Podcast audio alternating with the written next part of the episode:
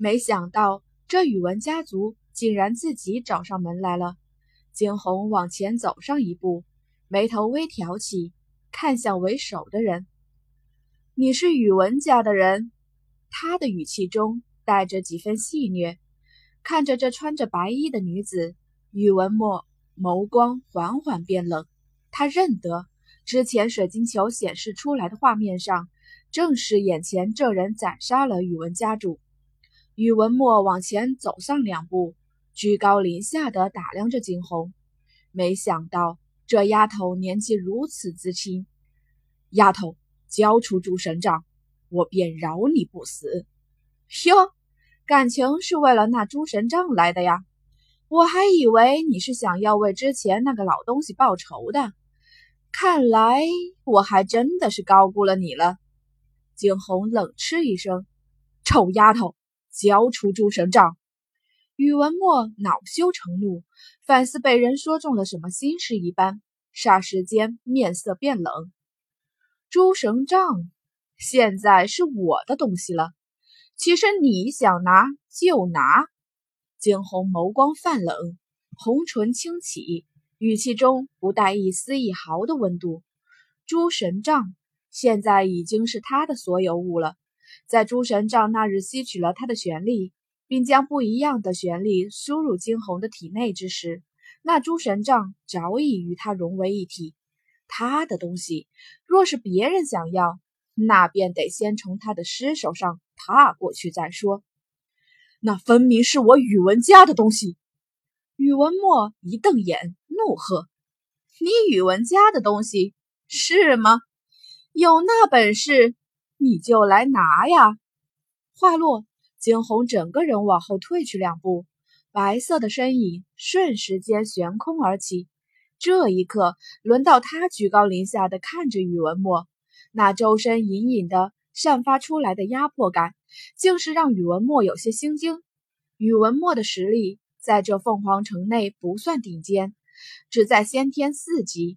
但是今日他是做足了准备而来，若是拿不到诸神杖，那他也不可能接手宇文家内部的实力。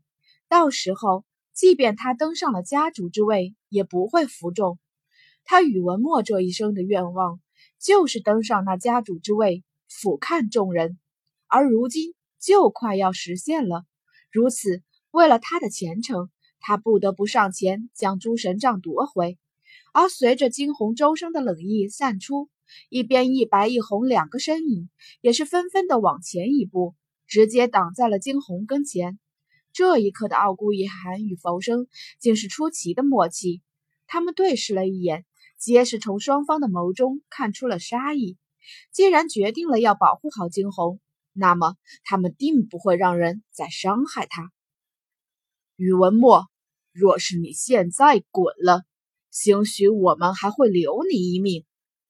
傲孤一寒冷冷的开口，这是他给他的最后的警告。看着眼前之人竟是傲孤皇子，宇文墨心下微微一颤，下一刻却是咬牙，再瞪起眸子。宇文家与皇城之中的傲孤家族早已决裂。早在之前，宇文家支持艾家时，就已经表明了自己的立场。今日，即便是他认输，不再去计较诸神账，终有一日，城隍也肯定会追讨他宇文家。如此一想，宇文墨一咬牙：诸神杖本就是宇文家的，如今我拿回宇文家的东西，理所当然。该滚的是你们！好，那就看看究竟谁会滚！清冽的嗓音响在半空。下一刻，只见的惊鸿从空间内拿出那银色的诸神杖。诸神杖，在见到那散发着银色光芒的诸神杖之时，宇文墨低呼出声，他的语气中满是狂热。诸神杖，这是宇文家权力的象征，他必须要拿到。察觉到了宇文墨的心思，惊鸿唇角一勾，他的视线扫过傲孤一寒与浮生，你们让开，让我来会会他。毕竟他想要对付的是我。见此，傲孤玉寒与浮生皆不再阻拦。如今的惊鸿的实力早已不能用正常的标准来形容。从一开始，惊鸿的真正的战斗力就远远高于他的玄力等级，而前几日又经过这诸神杖玄力的变更，他的战斗力更是嗖嗖的提升。现在的惊鸿早已非正常的先天境界所能对抗。宇文墨却是不这样认为，他能感知到他身上的权力停留，根本比不上他。这个丫头看上去年纪轻轻，之前能够杀了宇文家主，怕也是个意外。不错，一定是意外。宇文墨如是想。他通过那水晶球看得清清楚楚，这个丫头之所以会斩杀宇文家主，完全是之前宇文家主不小心被那白衣男子撞击受伤，这才让惊鸿有机可乘。他的视线扫过身后的黑衣人。只是刹那的功夫，身后的人会意，纷纷上前围住了傲孤一寒与浮生。宇文墨的唇角悠悠地勾起了一丝弧度，他倒是不相信，没了傲孤一寒与浮生的庇佑，这个丫头是不是还能够嚣张的起来？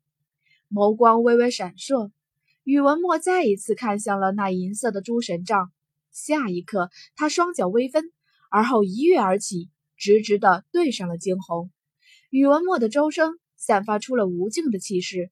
他看着惊鸿，那双眸中满是杀意。